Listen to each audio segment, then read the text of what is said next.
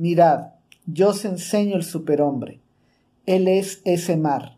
En él puede sumergirse vuestro gran desprecio. ¿Cuál es la máxima vivencia que vosotros podéis tener? La hora del gran desprecio. La hora en que incluso vuestra felicidad se os convierta en náusea y eso mismo ocurra con vuestra razón y con vuestra virtud. La hora en que digáis, ¿qué importa mi felicidad? Es pobreza y suciedad y un lamentable bienestar. Sin embargo, mi felicidad debería justificar incluso la existencia. La hora en que digáis, ¿qué importa mi razón?